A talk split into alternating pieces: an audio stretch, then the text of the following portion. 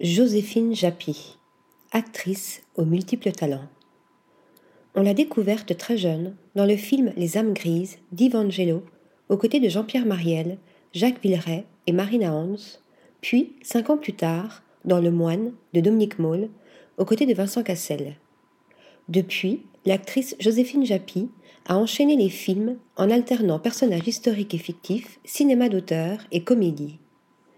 Nous l'avons vue grandir, s'épanouir et éclore dans le film Respire de Mélanie Laurent, où elle interprète, tout en délicatesse et en justesse, le personnage de Charlie, adolescente réservée, plongée dans une relation d'amitié toxique. L'actrice sera à l'affiche de Tapis, aux côtés de Laurent Lafitte, nouvelle série réalisée par Tristan Seguela et Olivier Demangel, dans laquelle elle interprète le rôle de Dominique Tapis, l'épouse de l'homme d'affaires à l'ambition débordante une interprétation tout en nuances, jouée avec force et aplomb, face à un Laurent Lafitte bluffant et surprenant. Rencontre. 20h10, Hôtel Les Bains, Paris. La rédaction d'Acumène aime beaucoup découvrir les éléments déclencheurs qui sont à l'origine d'un parcours artistique. Vous avez débuté votre carrière très jeune, avec un premier film à l'âge de 10 ans. Est-ce que devenir actrice était un rêve de petite fille, ou bien le hasard a-t-il forcé votre destin? J'ai pris des cours de théâtre enfant, mais c'était plus un loisir, une manière de m'amuser autrement. Puis, un jour, après une représentation de fin d'année, je me souviens parfaitement avoir ressenti un grand vide en moi, un manque instantané. J'étais vraiment triste, et je pense qu'à ce moment-là, j'ai eu un premier déclic. Puis plus tard, c'est une rencontre qui a bousculé mon désir de devenir actrice. Je passais un casting pour le rôle d'un enfant dans le film Un long dimanche de fiançailles de Jean-Pierre Genet. Le réalisateur est venu me voir et se plaçant à ma hauteur, il m'a dit Joséphine, je peux te parler comme à une adulte? Aujourd'hui, ce ne sera pas toi, mais un jour, on se retrouvera. Cette phrase a suscité en moi l'envie de m'accrocher, d'y croire et de continuer. Ces mots ont une véritable résonance et je ne serais peut-être pas là, en face de vous, si ce jour-là, Jean-Pierre Genet n'avait pas pris le temps de me dire cela. Vous avez joué des rôles très différents dans des films variés entre fiction, comédie, film d'auteur. Si quelqu'un ne connaissait pas votre filmographie, quel film aimeriez-vous qu'il découvre en premier et pourquoi? Je pense à Respire de Mélanie Laurent. À la lecture du scénario, j'ai ressenti immédiatement un réel attachement pour le personnage. Et puis, ce tournage était si particulier, avec peu d'installation, une petite équipe, une intimité qui nous enveloppait et nous protégeait aussi. Je n'ai absolument pas triché sur ce tournage. J'ai lâché prise car je me sentais en confiance, entourée de bienveillance. J'en garde un très beau souvenir de cinéma. Le grand public va vous découvrir dans la série Tapis, qui sera diffusée sur Netflix prochainement. Cette fiction biographique dévoile 30 ans de la vie de l'homme d'affaires, entre moments de gloire et chutes vertigineuses. Pour les gens de ma génération, le nom de Tapis était familier. Que l'on soit de gauche ou de droite, Tapi a toujours animé les discussions et suscité de l'intérêt auprès des hommes d'affaires, des politiciens et des jeunes de banlieue. Pour vous qui avez seulement 29 ans, c'était quoi Tapi? Je suis né deux ans après sa condamnation dans l'affaire du match Valenciennes-OM.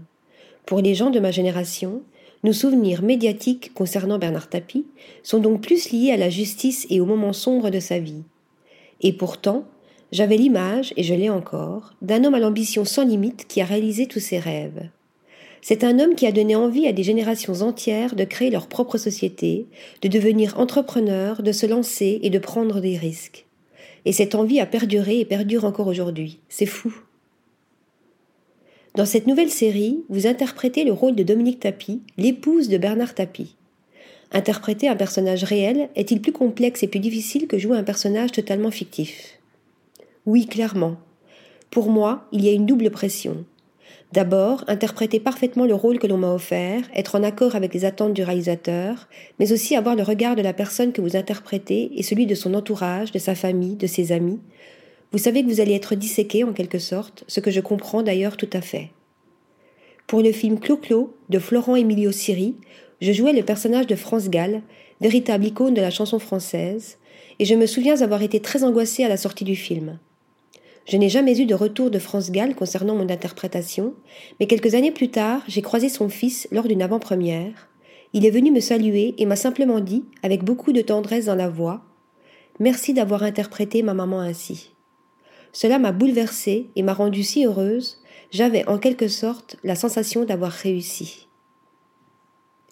Justement, comment se déroule le processus de fabrication d'un personnage existant, en l'occurrence pour vous, le rôle de Dominique Tapie? On sait peu de choses sur Dominique Tapie et pourtant, nous savons tous qu'elle a tenu une place importante au sein de son couple et joué un rôle déterminant dans certaines affaires de son mari. Dès le départ, Tristan Seguela tenait à mettre en avant cette histoire d'amour fusionnelle, complice et forte. C'était le fil rouge dans sa série.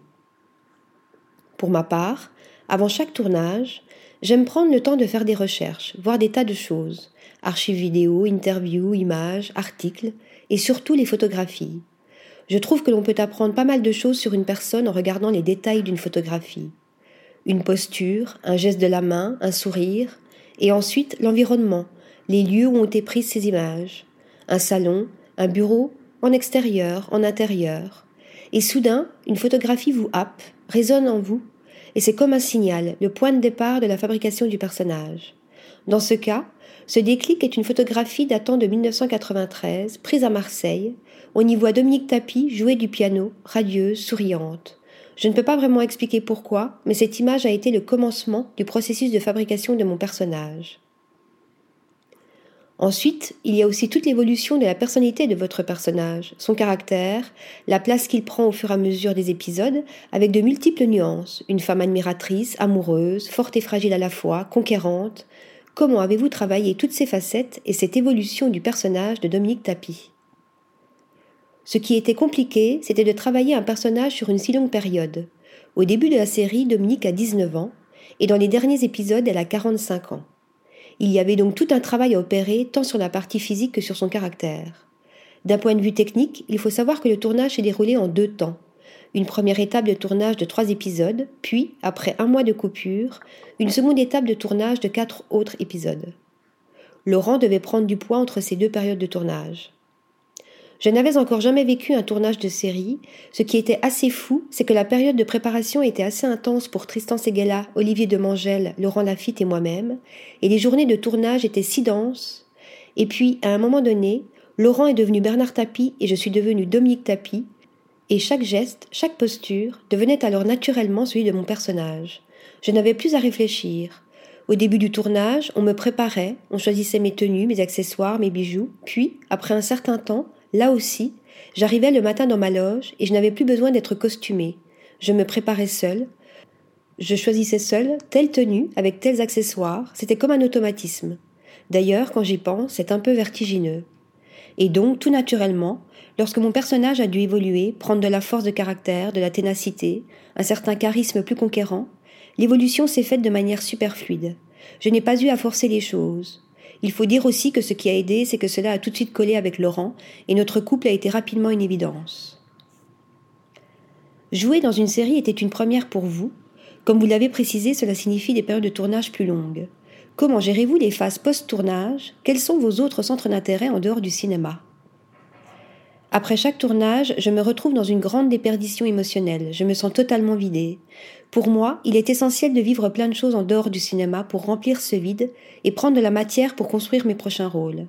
Et cette matière, je la trouve dans le dessin, par exemple, je dessine beaucoup, et aussi dans la cuisine, j'adore cuisiner. D'ailleurs, pour moi, la cuisine, c'est un peu comme le cinéma. On prépare sa recette dans son coin, comme son rôle, et ensuite on vient présenter le plat, le faire goûter, et on attend les retours en espérant qu'il soit positif je regarde aussi pas mal de films. À ce propos, quels films vous ont profondément touché? Dernièrement, je dirais Anatomie d'une chute de Justine Triet. La presse est unanime et c'est tellement justifié, le film est un choc. Et un peu moins récemment, Le lycéen de Christophe Honoré m'a beaucoup ému. Et des acteurs ou actrices qui vous touchent particulièrement? Je ne peux pas ne pas citer Jean-Pierre Mariel, car je garde en moi un souvenir magique de mon expérience cinématographique à ses côtés. Je suis aussi une fan absolue de Meryl Streep, autant l'actrice que la femme. Il y a également Romy Schneider, qui selon moi forme avec Michel Piccoli l'un des plus beaux couples au cinéma. Et parmi la nouvelle génération, je citerai Paul Kircher qui m'a bouleversé dans le lycéen, cité précédemment, et que j'ai hâte de découvrir dans le règne animal. Et puis Anthony Bajon, un vrai talent à suivre. Le magazine Acumen met en lumière de jeunes talents émergents dans le milieu du design, de l'architecture, de l'art, de la photographie. Souhaitez-vous nous faire découvrir un talent? L'artiste photographe Lucille Boiron pour ses photographies à double lecture, très intéressant. Et l'artiste Claire Tabouret dont j'adore les peintures. Et pour terminer, quels sont vos projets à venir? Ma mère, Dieu et Sylvie Vartan de Ken Scott, adaptation du roman de Roland Pérez avec Leila Bekti et Jonathan Cohen, et Mata de Rachel Lang avec Eye Aydara. Merci, chère Joséphine, ce fut un réel plaisir. Article rédigé par Mélissa Burkel.